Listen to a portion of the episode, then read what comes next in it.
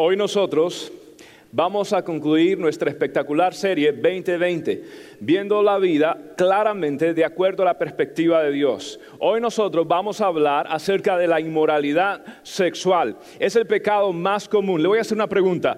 ¿Cuál cree usted que es el pecado más común entre los jóvenes solteros? ¿Cuál cree usted? ¿Es en el área cuál? ¿Qué área? El área sexual. Entonces los jóvenes solteros posiblemente tengan la propensidad de pecar más en el área sexual. Y le pregunto, ¿y los casados? ¿Cuál es la propensidad mayor a pecar? ¿En qué área? También en el área sexual. De hecho, 70% de los jóvenes cristianos han caído en fornicación. 85% de la población de Estados Unidos ha tenido algún tipo de infidelidad o de inmoralidad sexual en el matrimonio. 40% de los matrimonios se disuelven por ese motivo. Es increíble. Ahora, los jóvenes se están pervirtiendo, las personas se están pervirtiendo. De hecho, casi y más del 50% de los hombres tienen una atadura con la pornografía, sobre todo en la internet. Este es un problema serio. Tanto que aún ha llegado al ministerio donde 48% de los pastores han admitido que en algún punto de su vida o en los últimos, uh, en el último dos meses han visto imágenes pornográficas. El problema es serio. Ahora, todo lo que Dios diseña, Satanás distorsiona. Todo lo que Dios ha hecho, Él trata de deshacerlo. Y por eso quiero decir que aunque todo esto es malo y aunque totalmente todo lo que estamos viendo es el pecado inmoral eh, preponderante por todo lado, en sí el sexo no es malo. Decir que el sexo es malo es contradecir a Dios. La Biblia dice en Génesis capítulo 1, versículo 31. Y vio Dios todo lo que había hecho y lo dijo que era como bueno. ¿Y bueno en qué forma? En gran manera. Entonces, el sexo no es malo. Amén, casados. El sexo no es malo, casados. Amén. Solteros, shut up, cállense. No es malo. Dios tiene un plan con el sexo. ¿Cuál es el plan? Hay tres partes del plan. Número uno, el sexo tiene una función procreativa. La palabra del Señor dice en Génesis capítulo 29 o capítulo 1 versículo 28, fructificaos y multiplicaos. Es recreativo goza de la vida con la mujer que amas. Es el texto bíblico favorito después de Juan 3:16. Y es exclusivo solo para casados. En Mateo el Señor dijo, lo que Dios ha unido, no lo separe el hombre. Entonces, ahí lo tiene usted. ¿Cuál es el plan de Dios? El plan y el diseño de Dios es la monogamia heterosexual dentro del matrimonio. Son palabras un poco complicadas, pero es la monogamia heterosexual dentro del matrimonio. Ese es el plan, ese es el diseño del Señor y tiene algo, una función procreativa, sin lugar a dudas, tiene una función ah, exclusiva solamente para el matrimonio, pero también recreativa. Y es allí donde la iglesia protestante difiere un poco de la iglesia tradicional. ¿Sabe usted que del siglo tercero al siglo décimo la iglesia popular católica de ese tiempo decidió sacar un calendario, un calendario conyugal. Sí. La iglesia decidió que no las personas, las parejas casadas, no podían tener relaciones sexuales en cualquier momento. No. Ellos dijeron lo siguiente, 40 días antes de la Navidad, nana. 40 días antes de la Pascua, nana. Viernes, por haber Jesús muerto un viernes, nana. Sábado, por ser el día del sabbat judío, nana. Domingo, por ser el día de resurrección, nana. Con razón la membresía bajó en esos tiempos. Yo no sé si la reforma tiene que ver con eso, pero, pero algún tipo de... Se dedicaban a conventos y a irse aislados Imagínese, es más, solamente había como cuarenta y pico de días donde la iglesia daba su bendición papal para que usted pudiera estar juntos. Entonces, ¿qué hizo la iglesia? La iglesia vio el sexo como algo pecaminoso, sucio. De hecho, estaba viendo la teología de ellos, realmente es así, lo miraban como algo tremendo. Citaban cuando los ángeles habían tenido relaciones con las hijas de los hombres y demás, y decían la sexualidad definitivamente que su inicio fue pecado, fue malo. Pero la Biblia dice que eso no es así. Entonces, ustedes, la iglesia eh, pone este tipo de restricciones, eh, la iglesia lo ve de esta forma. Entonces, ¿qué sucede? El mundo lo abraza. Y el mundo dice, ah, no quieren, nosotros sí lo vamos a querer. Entonces distorsiona todo lo que Dios había diseñado. El mundo lo toma.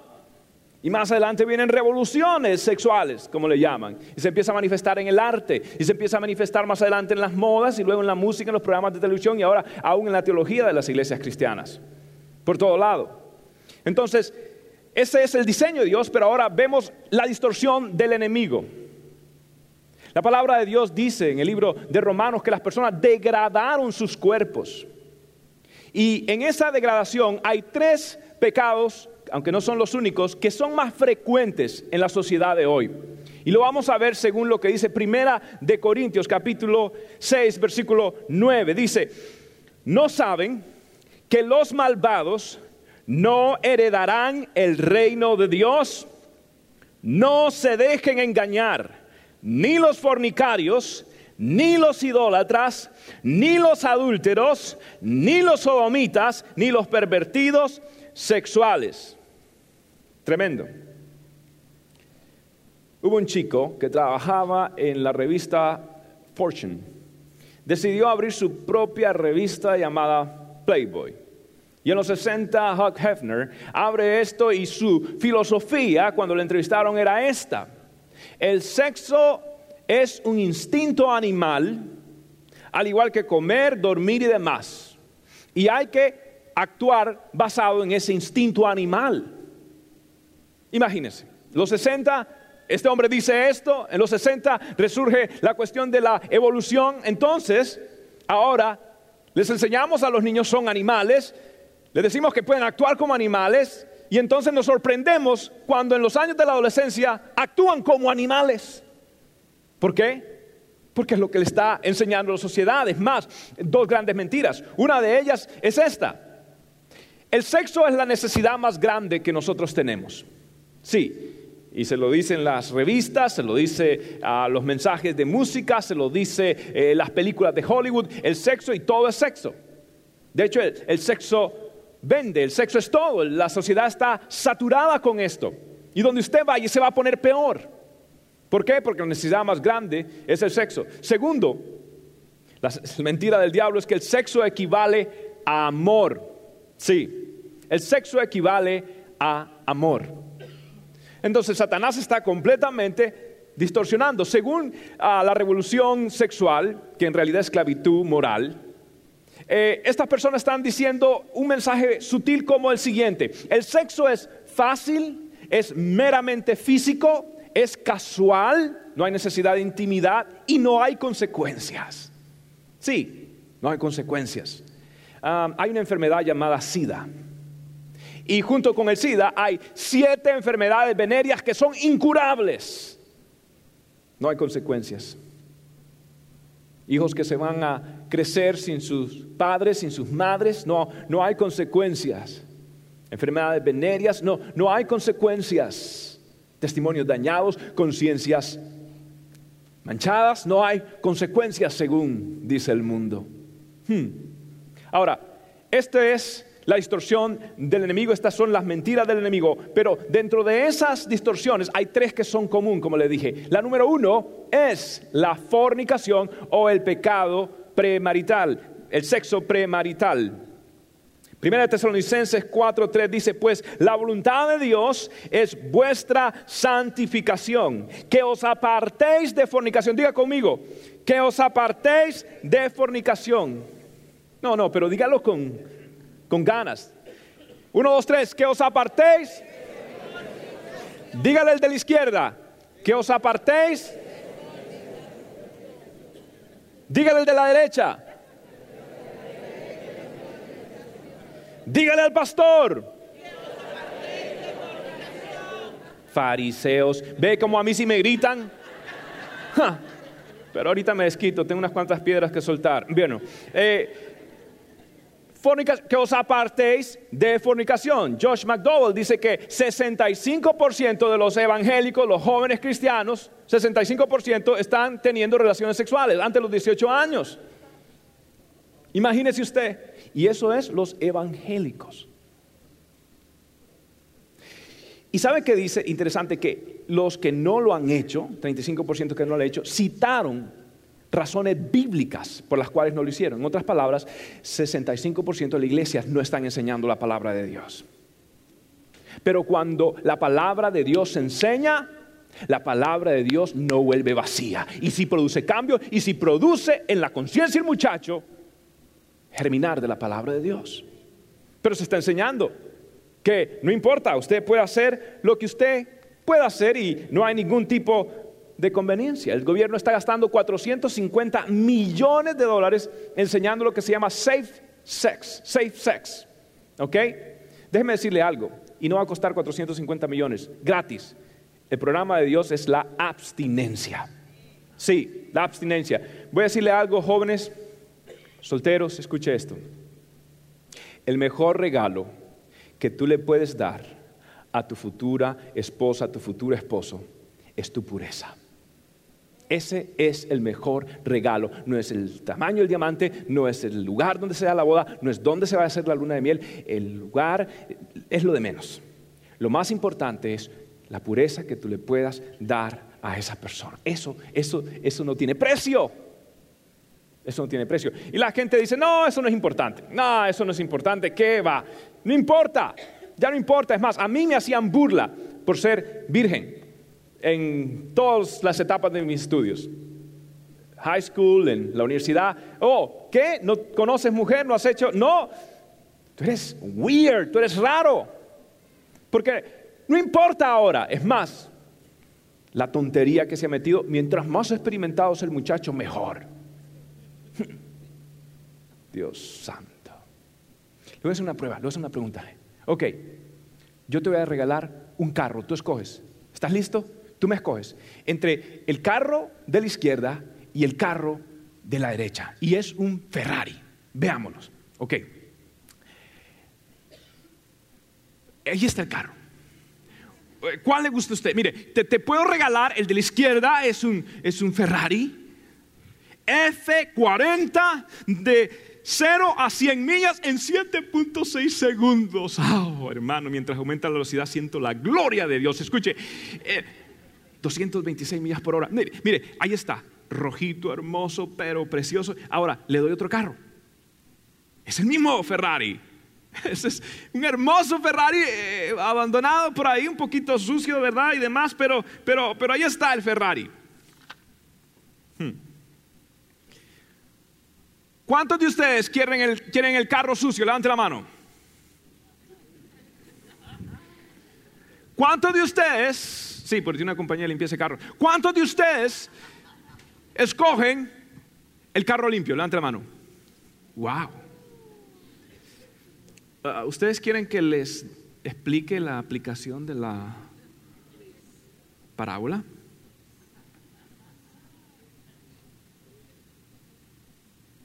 Si hay un estándar y si cuenta cuando tú te guardas para Dios, si cuenta y hay un estándar y Dios te va a recompensar y Dios va a decir como el libro de Cantares, comed y bebed y gócense. Dios va a decir, aquí está mi bendición. ¿Por qué? Porque ustedes se han esperado y han guardado para el Señor. Vale la pena esperar en el nombre de Jesús y guardarse en santidad. Si cuenta, ahora voy a decir algo.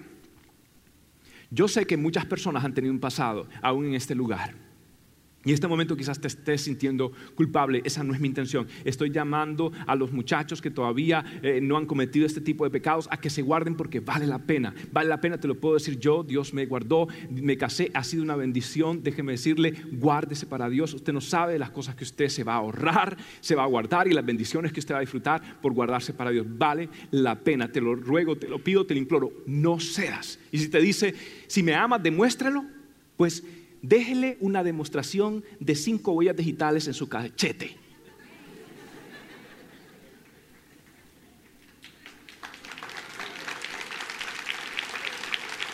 En los dos. Ok, vale la pena, pero escuche, yo sé que hay muchas personas que han tenido diferentes tipos de pasado. Yo quiero que tú sepas esto.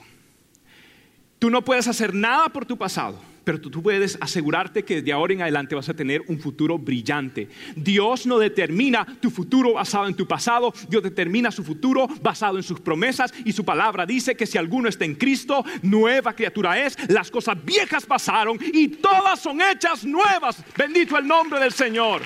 Nadie te puede acusar, eres limpio, eres libre porque Dios te ha perdonado. Ahora mantente en ese perdón y en esa limpieza y ahora que Dios te da la segunda oportunidad, métele la quinta para la gloria de Dios y sirve a Cristo con todo. Segundo pecado más común en nuestra sociedad de hoy, el adulterio. El adulterio. Este es el sexo extramarital. Éxodo 20, 14. Yo ya lo dije esto no cometerás adulterio.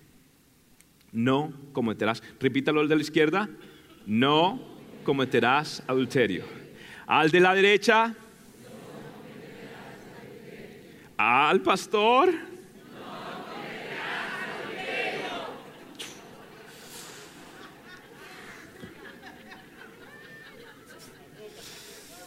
Aleluya.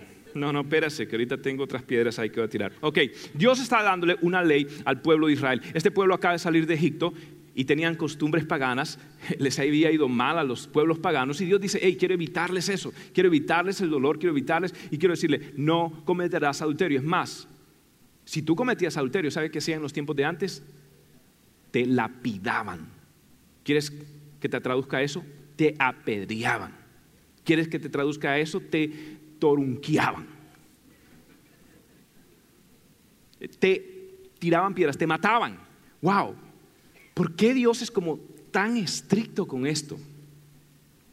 Amado hermano, la característica de Dios es que es un Dios fiel, ¿sí o no? Fiel y verdadero es el Señor. Sus misericordias son nuevas cada mañana y muy grande es su fidelidad. Cuando una persona es infiel, es la antítesis de lo que Dios es. Entonces, esta persona le ha fallado al Señor y está completamente contrario a la naturaleza del Señor, el cual es un Dios fiel. Dios lo hizo a usted de acuerdo a su imagen y semejanza.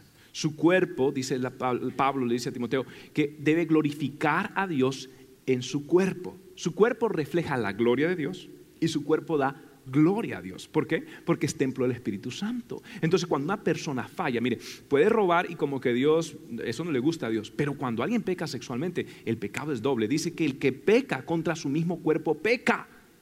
Es un pecado con consecuencias funestas y terribles delante del Señor. ¿Por qué? ¿Sabes por qué? Porque Dios es celoso de su gloria. ¿Me escuchaste? Dios es celoso de su gloria. ¿Y tu cuerpo refleja qué? La gloria del Señor. Y entonces Satanás sabe, y por eso el pecado sexual es común, porque Satanás quiere herir el corazón de Dios. Cuando tú fallas, y eres el corazón de Dios. Porque has deshonrado el cuerpo que Él te dio para traerle gloria. Y Dios es celoso de su gloria. Entonces el pecado sexual es tremendo. Porque es la antítesis de lo que Dios es. Mire, te voy a hacer una pregunta. ¿Sobre qué giras tú en tu vida? ¿Cuál es el centro de tu vida? ¿Quién es el centro de tu vida? El centro de tu vida, ¿sobre, sobre qué edificas tu vida? La respuesta a esa pregunta es tu vida matrimonial. ¿Cómo así, pastor? Tu vida matrimonial. Porque si tú tienes valores eternos y Dios dice, que yo quiero que tú demuestres tus valores eternos y la transformación de un carácter rendido a Cristo se demuestra en la vida matrimonial que esta persona lleva. Y si tú estás llevando e-, ese matrimonio, estás reflejando a Dios, estás reflejando el diseño de Dios en tu vida. Entonces tú estás demostrando los valores eternos, que tú vives bajo los valores eternos, que el centro de tu vida son los valores eternos. Por eso voy a leerles un texto tremendo en cuanto a las consecuencias que pudieran haber, según la Biblia dice en Hebreos 3, 4. Miren lo que vamos a leer. Dice, tengan en alta estima el matrimonio. Repita conmigo, tenga en alta estima él y la fidelidad conyugal, porque Dios juzgará a los adúlteros y todos a todos los que cometen inmoralidades sexuales. En otras palabras, dice ahí, ¿qué dice ahí? Que tenga en alta estima a su esposo. Ahora, pregunto, ¿hay que tener en alta estima al esposo? ¿Por qué solo voces masculinas se oyeron? ¿Hay que tener en alta estima a los esposos? No hay, hay ausencia de voces femeninas ahí. Está bien. ¿Hay que tener en alta estima a la esposa?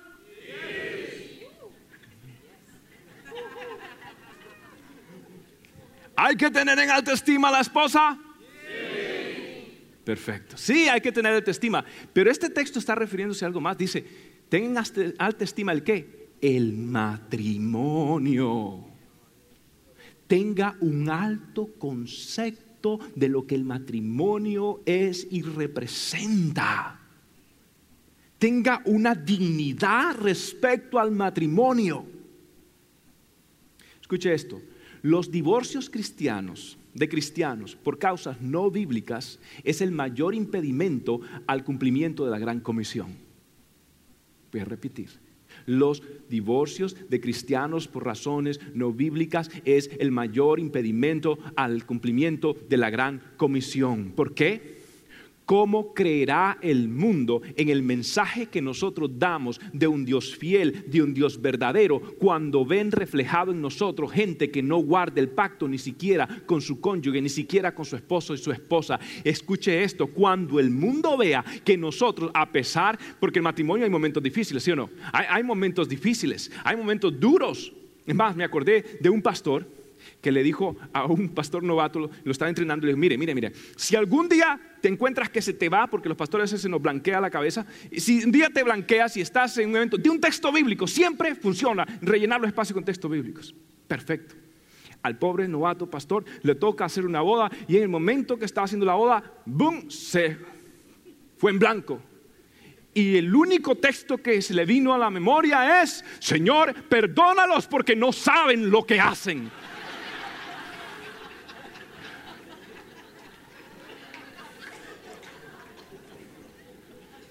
Bien, Cuidado con los textos bíblicos, pero, pero hay momentos que, que, sí, que no es fácil, ¿no? no es fácil, fácil entrar al matrimonio y difícil mantenerlo. Pero escuche, hay momentos que no son fáciles, pero cuando usted, a pesar de los momentos difíciles, a pesar de las vicisitudes, a pesar de los choques de personalidades, cuando usted se mantiene fiel y comprometido a su pareja, entonces el mundo va a creer que sí servimos a un Dios real, verdadero, que cambia verdaderamente el corazón. Así que en esta iglesia, si quiero que Dios haga milagros grandes, creo quiero que la gloria de Dios descienda, quiero que hagan milagros increíbles, pero la mayor manifestación del mover verdadero de Dios es hogares transformados por la gloria del Señor. Son hogares y esposos que cambian, esposas que cambian, hijos que honran a sus padres, padres que cuiden a sus niños. Eso es verdaderamente el Evangelio de Cristo, señores y señoras.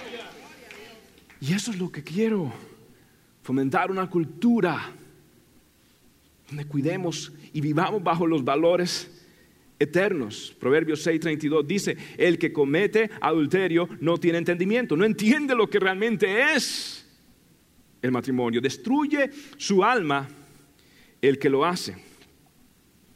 Bien, vamos a hablar de un pecado bien serio.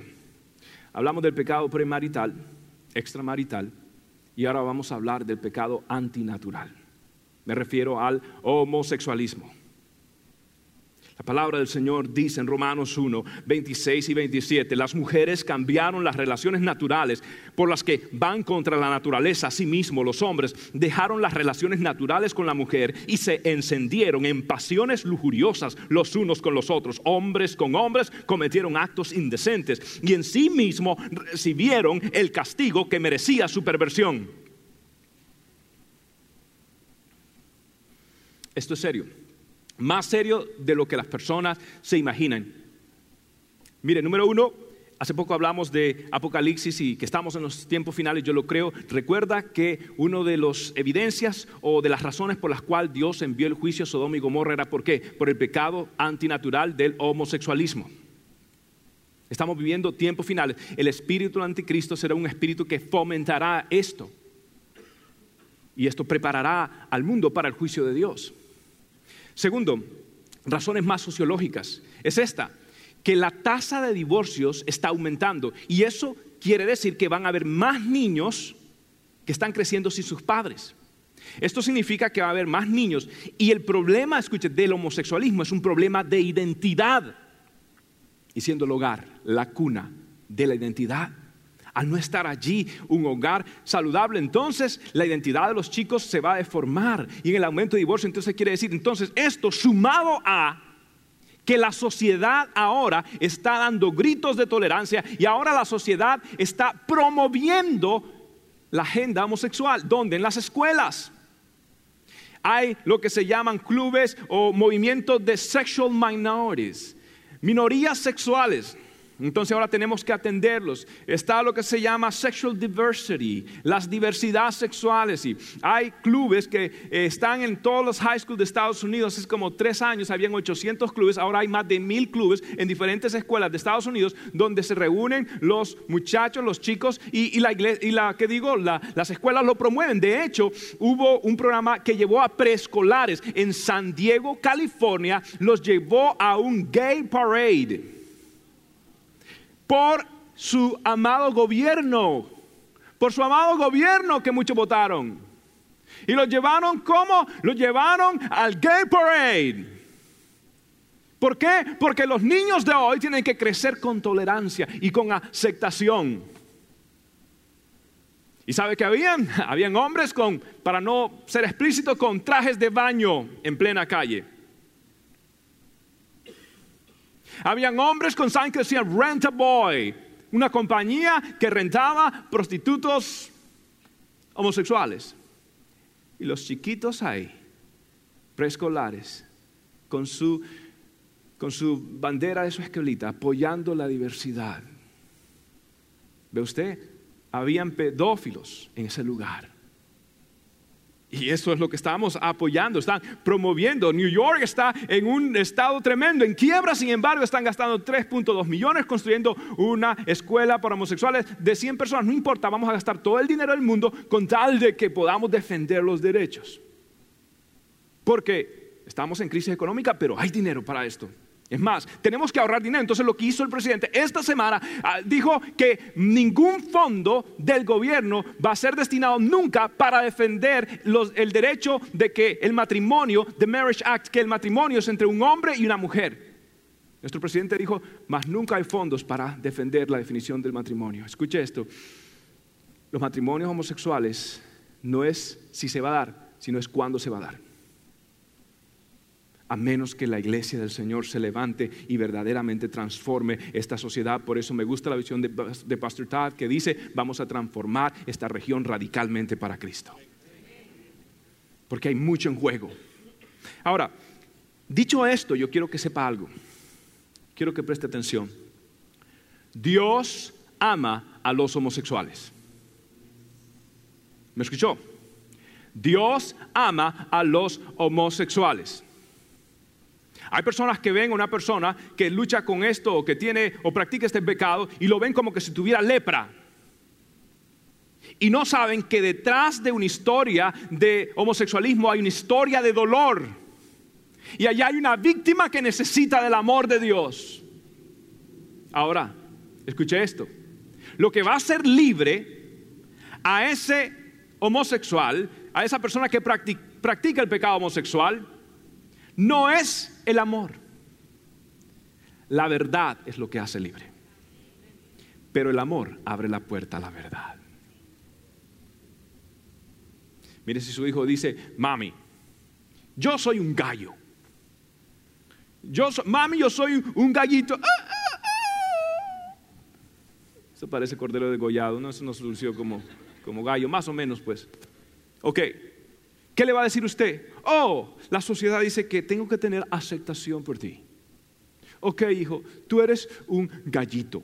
Te voy a preparar tu granjita. No, lo que ese niño necesita escuchar quién él es y ser tratado como lo que él es, pero con amor, con amor.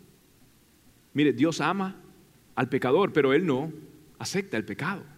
Y allí está ese gran balance que nosotros tenemos que saber llevar. Ahora, hay dos causas principales, hay muchas, pero hay dos principales que causan este tipo de tendencias. Uno es una familia disfuncional y dos es el abuso sexual. Esto es tremendo. La doctora Elizabeth Moberly dice que el homosexualismo es la búsqueda inconsciente de querer reparar la relación con el padre o la madre que no le brindó la seguridad, la afirmación y la identidad a ese niño en sus años formativos. Esto es profundo. Es una búsqueda inconsciente de reparar la relación con el padre y la madre que no le dio la afirmación, la seguridad ni la identidad en los años formativos a este chico. Y muchas veces esta herida o este descuido de los padres no es intencional. Mire, le explico, sobre todo la homosexualidad masculina. Es tremendo. Voy a decir algo. La sexualidad es biológica. Sí. La sexualidad es biológica. Pero la masculinidad tiene que ser impartida por el padre. El varoncito quiere imitar a ese modelo de varón. Y quiere ser varoncito porque papá está allí. Pero cuando el padre es distante, cuando el padre es ausente o cuando el padre es abusivo, esto trastorna el modelo de su identidad en este chico.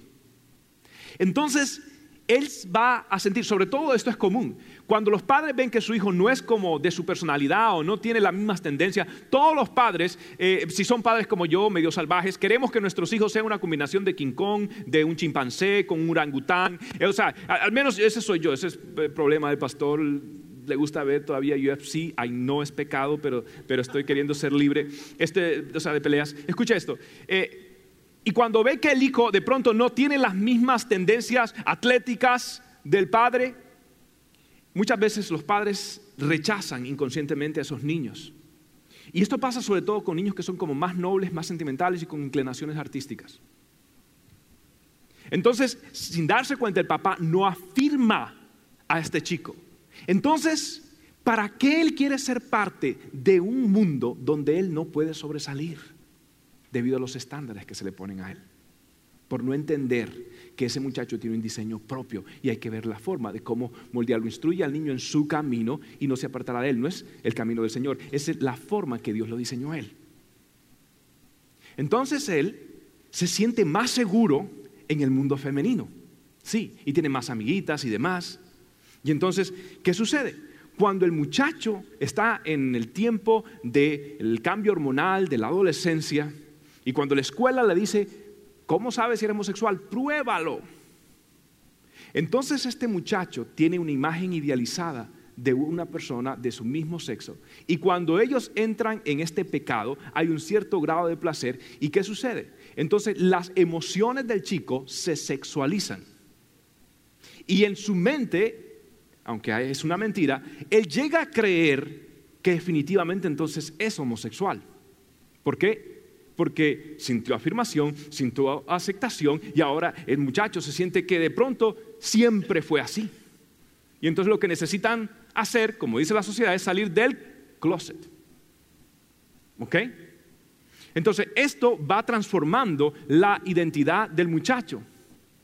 Y en el fondo va a querer reparar la relación con ese padre o madre porque cuando la madre es muy protectora y muy manipuladora y, no deja al muchacho crecer en su verdadera relación, eso también es una distorsión del papel que Dios ha hecho. Entonces, él tampoco dice, yo no quiero, óigame, si esto es tener una relación con una mujer, yo no quiero esto.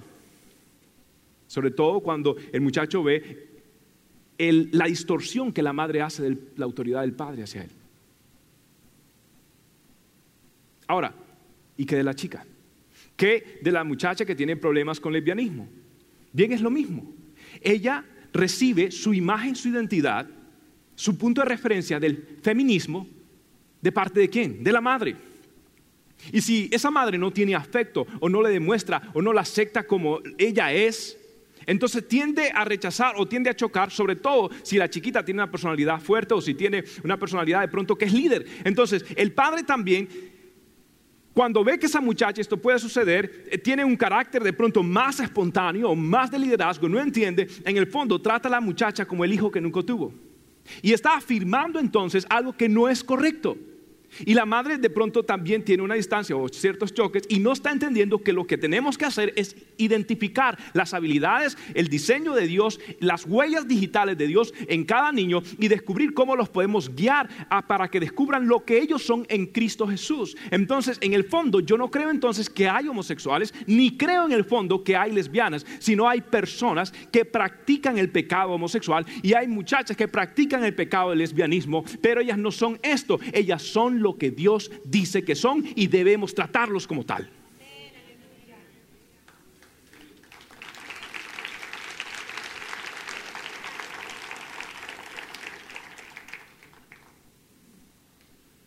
Entonces,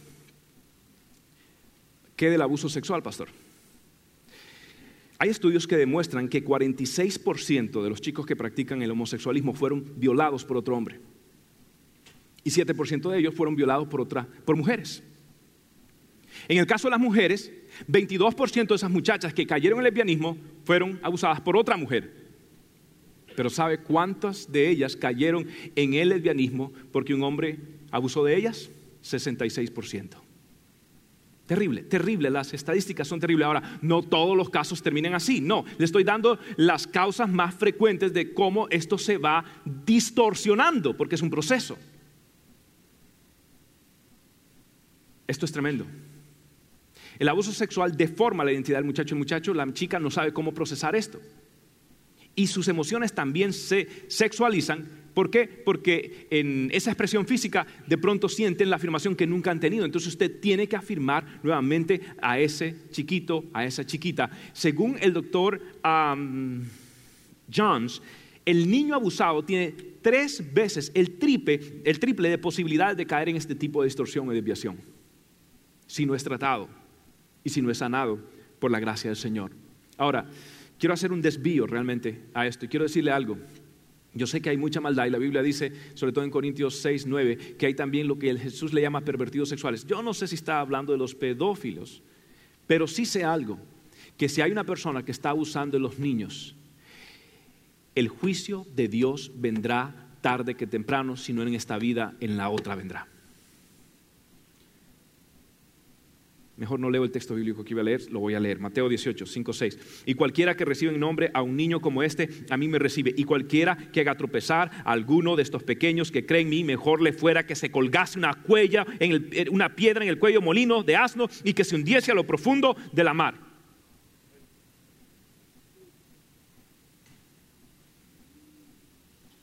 Arrepiéntete, no hagas mal. Es la única forma de que Dios te perdone la vida. Ahora, ¿cuáles son los pasos para obtener la libertad, pastor? Y libertad no solamente del homosexualismo, de la fornicación, del adulterio y de cualquier tipo de desviación, de problema, pornografía, lo que sea. ¿Cuáles son los pasos? Bueno, la Biblia habla de un hombre llamado Salomón, era un hombre muy sabio, y escribió un proverbio, capítulo 5, y ahí detalla cuatro pasos donde nos indica cómo nosotros podemos ser libres. ¿Cuántos quieren ser libres? Ser libres, sí, de la tentación. ¿Cuántos todavía son tentados? Es hermana de 80 años, gloria a Dios, así es, es la verdad. Porque está casada con el esposo y eso no hay problema. Yo soy tentado de mi esposa, Dios mío. Mi esposa me dice, mm, yo quiero que me veas no como un pedazo de carne. Y yo le digo, no, no, no te estoy viendo. New York steak. No, uh, it's hard. Uh, filet mignon. Bien, concentration. Ok, ¿cómo ser libre? Uno, aléjate de lo que te aleja de Dios. Diga conmigo, aléjate de lo que te aleja de Dios. Proverbios 5.8, aleja de ella tu camino y no te acerques a su puerta. Wow. Primera de Corintios 6.18, huyan de la inmoralidad sexual. Todos los demás pecados que una persona comete quedan fuera de su cuerpo, pero el que comete inmoralidades sexuales peca contra su propio cuerpo. Huya, corte, Usted sabe que en la Biblia, por lo general, Dios hace que uno reemplace. Si uno dice la Biblia, el que roba, que no robe más. El que hablaba mentiras, que ahora diga que es verdad. Hablar verdad es echar la mentira. En otras palabras, reemplace lo que el enemigo ha querido hacer con la verdad de Dios. Pero en cuando habla de las inmoralidades sexuales, no dice reemplace, huya, corra. Corte todo. Estaba leyendo un pastor que está prohibiendo a sus feligreses usar Facebook. Pues está creando problemas con problemas de adulterio emotivo en su inicio. Tenga cuidado, usted vea lo que sea que le molesta, lo que sea lo que le trae tentación y corte y evite y aléjese de lo que le aleja de Dios. Huya, salga corriendo. Ve, este es un buen consejo. Ocúpese del altar y de la alcoba. ¿Qué significa esto? 1 Corintios 7:5, no os neguéis el uno al otro, a no ser por algún tiempo de mutuo consentimiento, para ocuparos sosegadamente en la oración y volver a juntaros en uno, para que no os tiente Satanás a causa de vuestra incontinencia. Tremendo. Ahora, eso es Dios me quiere en el altar, orando. Solteros, la parte suya es del altar. Ahora viene la parte de los casados, la alcoba. Solteros, pónganse los dedos así porque vamos a leer algo. Proverbios capítulo 5. Filé miñón. Digo, escucha esto. La fuente del agua o, la fuente se está refiriendo a la intimidad sexual, para que tenga un contexto. Dice, bebe el agua del pozo de tu vecino. Bebe el agua de la novela. Bebe el agua del galán de la película. Bebe el agua de Facebook. Bebe el agua de tu propio pozo. El agua que fluye de tu propio manantial. Bendita sea tu fuente. Goza con la esposa de tu juventud es una gacela amorosa en una cervatilla encartadora. No use ese término cervatilla que aquí, yo no sé, yo no creo que suene. Hermanas, le suena romántico, le digan cervatillas. Venadita, por lo menos dígale venadita o cabra o algo, pero, pero, pero dígale algo. ¿Ok? No tiene que ver con la barba de ella. No, estamos hablando de de, oh, mi amor, gracias. Bebe el agua de tu fuente. No vayan a poner ahorita el video. Uh, me escapé. El video no me captó. Aleluya. Hills. bebe tu propia agua de tu propio pozo. Y no solamente eso, lo que sigue no es acto para cardíaco. Usted sabe cuando alguien dice una mala palabra o algo así como le ponen bip entonces, lo que sigue, le puse así punticos para que usted no lo pueda leer. Lo único que le puedo decir, eso no es acto para solteros ni para cardíacos, solamente para desesperados. Eh, em, y la conclusión es que su amor te cautive en todo tiempo. Ah, mire, e, e, el pueblo de Israel vivía en el desierto y eso era, Dios mío, calentísimo, terrible caliente. ¿Alguna vez usted ha estado en un lugar eh, que es bien caliente? que es calor, no se puede escapar, como, como digamos que es el verano y, ustedes están como pareja eh, cortando la hierba y, el hombre dice estoy cansado y, dice hay mucho calor, voy a tomarme una agüita. Eh, entonces el hombre dice estoy tan cansado de ver a mi esposa con la máquina cortando la hierba. Entonces entra, entra, entra, entra, entra adentro y coge en un día caluroso y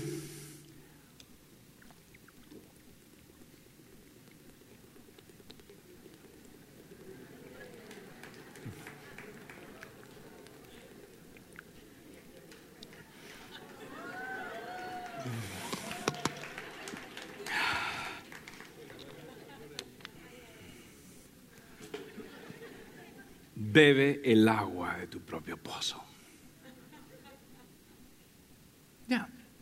Dios está diciendo, mi bendición está ahí. No es sucio, no es eh, feo, es santo. ¿Sabe que Salomón se desvió y en un momento determinado escribió el libro de Eclesiastés? El libro Eclesiastés parece de locos. Este hombre estaba loco, estaba casado con 700 mujeres y 300 concubinas por amor a Dios. ¿Y cuál fue su conclusión? Capítulo 12, vanidad de vanidades, todo es vanidad. ¿Qué más iba a decir?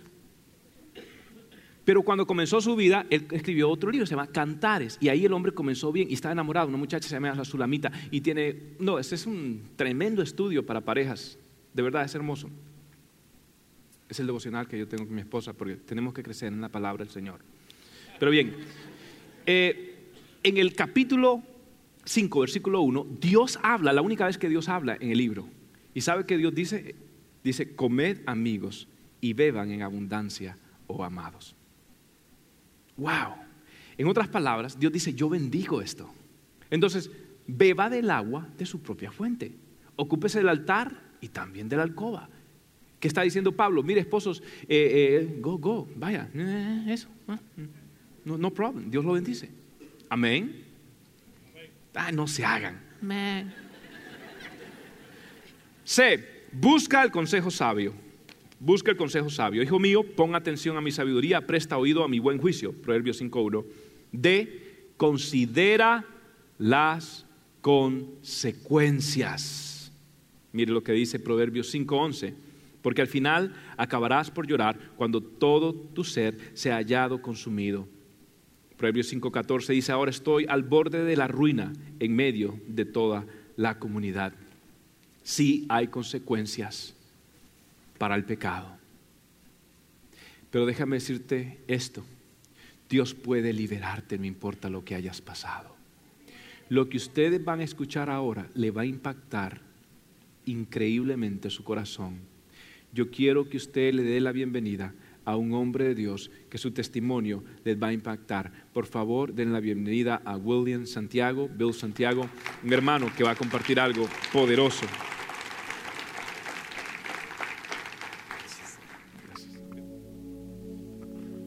Yo soy el segundo de siete hijos, de un padre alcohólico, trabajólico y ausente y una madre codependiente con poca educación. Fui un niño enfermo, nunca tuve fiesta de cumpleaños y no se me permitió participar en deportes o tener amigos. Por años sufrí de insomnio y ansiedad cuando me encontraba a las solas. Me retiré a un mundo dentro de mí donde tenía el poder para superar cualquier cosa. A medida que fui creciendo, la depresión fue acompañada con la ansiedad y continué uh, retirándome al mundo, tratando de borrar las memorias y los sentimientos desagradables. No me sentía amado. Sentías que yo era una molestia, que no tenía valor y que era menos de un hombre frente a la realidad que iba a perder mi futuro y la persona que amaba, tuve que confrontar la verdad y las heridas del pasado que me amenazaban mi futuro. Esto es mi historia. Fui sexualmente y físicamente abusado desde la edad de 6 a 12 años. El hombre que me abusaba me quemaba la espalda con su cigarrillo solo para tener una excusa de por qué yo gritaba cuando me abusaba. Él le decía a mi papá que mientras yo jugaba con él, yo me le pegaba a su cigarrillo. Y mi papá no solo le creía, sino también me daba una paliza por eso. Mi percepción del rechazo de mi padre y el aliciamiento de mis compañeros me impulsó a la búsqueda de aprobación, afirmación de los hombres. Al llegar a la pubertad, esos deseos se fueron sexualizando. Y ahí comenzó mi obsesión oscura con el homosexualismo. Cuando mis padres se divorciaron, mi padre se llevó dos de mis hermanos y mi madre dependía de mí para sostener el resto de la familia y apoyarla emocionalmente. Sin poder manejar todo esto, me sentí que mi mundo se había acabado. Un día removí todos los muebles de mi cuarto, menos el colchón. Pinté las paredes, el techo y el piso de negro. Y intenté suicidarme cortándome las muñecas. No morí, pues no fueron profundas las heridas y porque Dios tenía un plan para mí. Como cualquier otro joven deseaba ser aceptado y afirmado, pero estos deseos me llevaron a situaciones donde hombres tomaron ventaja y abusaron de mí. Incluso los que decían amarme me usaron. La depresión me llevó a buscar la ayuda de psiquiatras que me recetaron pastillas. Enterré mi ansiedad y dolor en las pastillas. Pero cuando los doctores tocaban el tema de mi vida sexual, yo dejaba de ir y buscaba otro doctor.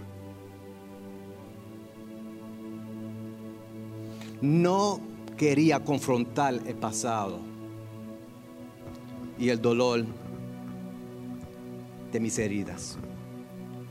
Pero yo quería ser normal. Yo no escogí y no quería ser homosexual. Conocí de Jesús después de una vez más intentar el suicidio con sobredosis de pastillas. Yo quería ser un buen cristiano. Aún mis luchas continuaban. No ametí nada, pero pensé que si hacía lo correcto, estos pensamientos se irán. Yo traté de negar lo que sucedió. Yo quería ser normal.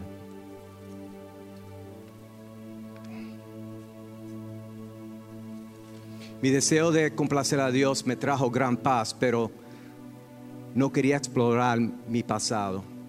Y en el fondo luchaba, mis luchas continuaban. Batallaba con tentaciones, depresión, ansiedad y fobia. A pesar que pude lograr un nivel de ser buen cristiano, no sentía amor. Me sentía sin valor, me sentía inútil y menos que un hombre.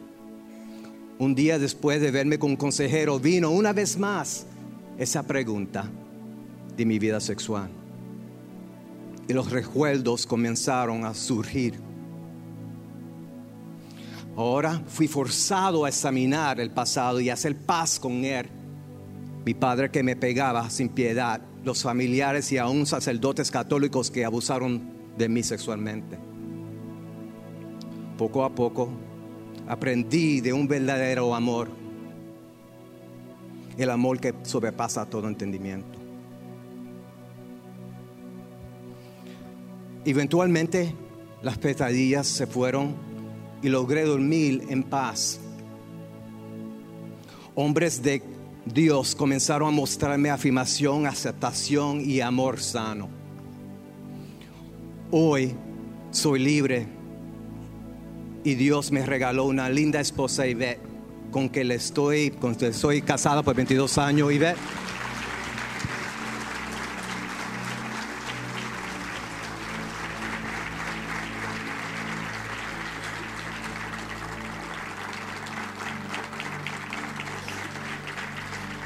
Una bella esposa que el Señor escogió para mí, una mujer que escogió quedarse conmigo a pesar de mi infidelidad y una serie de otros problemas que por tantos años afectaron mi vida.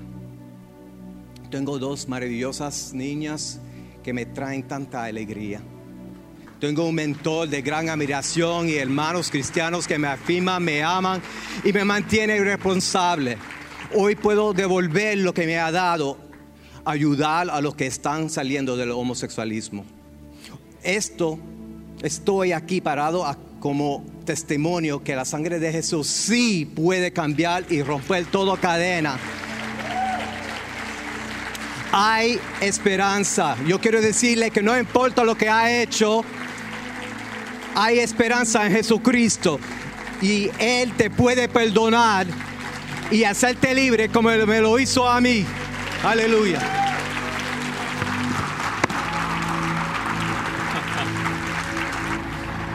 Aleluya. Yes. You are a man of God.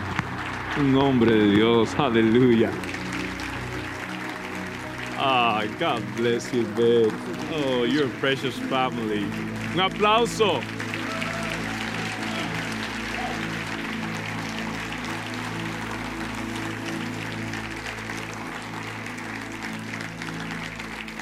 Solo quiero, quédense de pie, solo quiero regalarles dos textos bíblicos. ¿Se acuerdan lo que comenzamos diciendo en 1 Corintios 6:11? No saben que los malvados no heredarán el reino de Dios, no se dejen engañar, ni los fornicarios, ni los idólatras, ni los adúlteros, ni los sodomitas, ni los perversos sexuales. Pero ¿sabe qué dice dos versículos después? Esto es tremendo. Versículo 11. Dice así. Y esto eran algunos de vosotros. ¿Qué? Adúlteros, sodomitas y demás, fornicarios. Esto eran algunos de ustedes. Pero ahora han sido lavados, han sido santificados y han sido justificados en el nombre del Señor Jesucristo y por el Espíritu de nuestro Dios. Aleluya. Aleluya. Esto eran algunos de vosotros. Mi amado amigo que está en esta noche, el mensaje de Dios para su vida es que no importa lo que haya pasado en su vida, muchos de ustedes han mantenido secretos por mucho tiempo oscuros, secretos que nadie sabe, de dolor, de abuso, de confusiones, de demás tentaciones. Su conciencia ha quedado manchada por muchas cosas, sus memorias teñidas de dolorosas experiencias, pero en esta noche la sangre de Jesucristo quiere limpiarte y lo único que tienes que hacer es pedirle perdón a Dios por tus pecados y traerle tu corazón hecho pedazos. Cristo puede sanar un corazón quebrantado si le traes todas las piezas a Él. Tráele todas tus heridas, tráele todos tu dolor y dice, Señor, eh, eh, eh, estoy herido, estoy confundido. ¿Pudieras hacer algo con todo este corazón roto? Él puede sanar corazones rotos entrégale todas las piezas a Él. Y en esta noche Él te trajo para decirte que te ama y que tiene un plan maravilloso para ti. Lo único que tienes que hacer es pedirle perdón. ¿Quieres hacerlo? ¿Quieres que Él te perdone? ¿Quieres que Él te sane tu corazón? ¿Quieres que Él ponga su mano en tu corazoncito y te sane con su bálsamo? Haz conmigo esta oración. Hazla de todo corazón. Es la oración más importante de tu vida. En este lugar, todo ojo cerrado, todo rostro inclinado.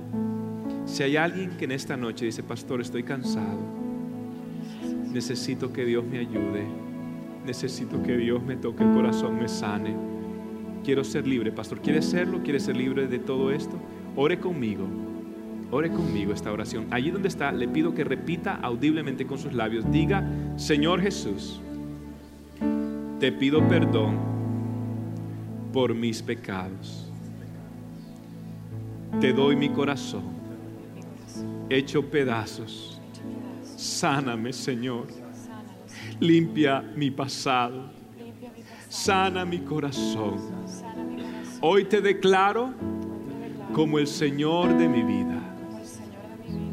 Te entrego mi vida, mi corazón, mis sueños y mis anhelos. Te declaro como Dios, Señor de mi vida. Gracias por perdonarme, por amarme, aunque no lo merezco. Gracias por amarme y aceptarme tal cual soy. En el nombre de Jesús. Amén.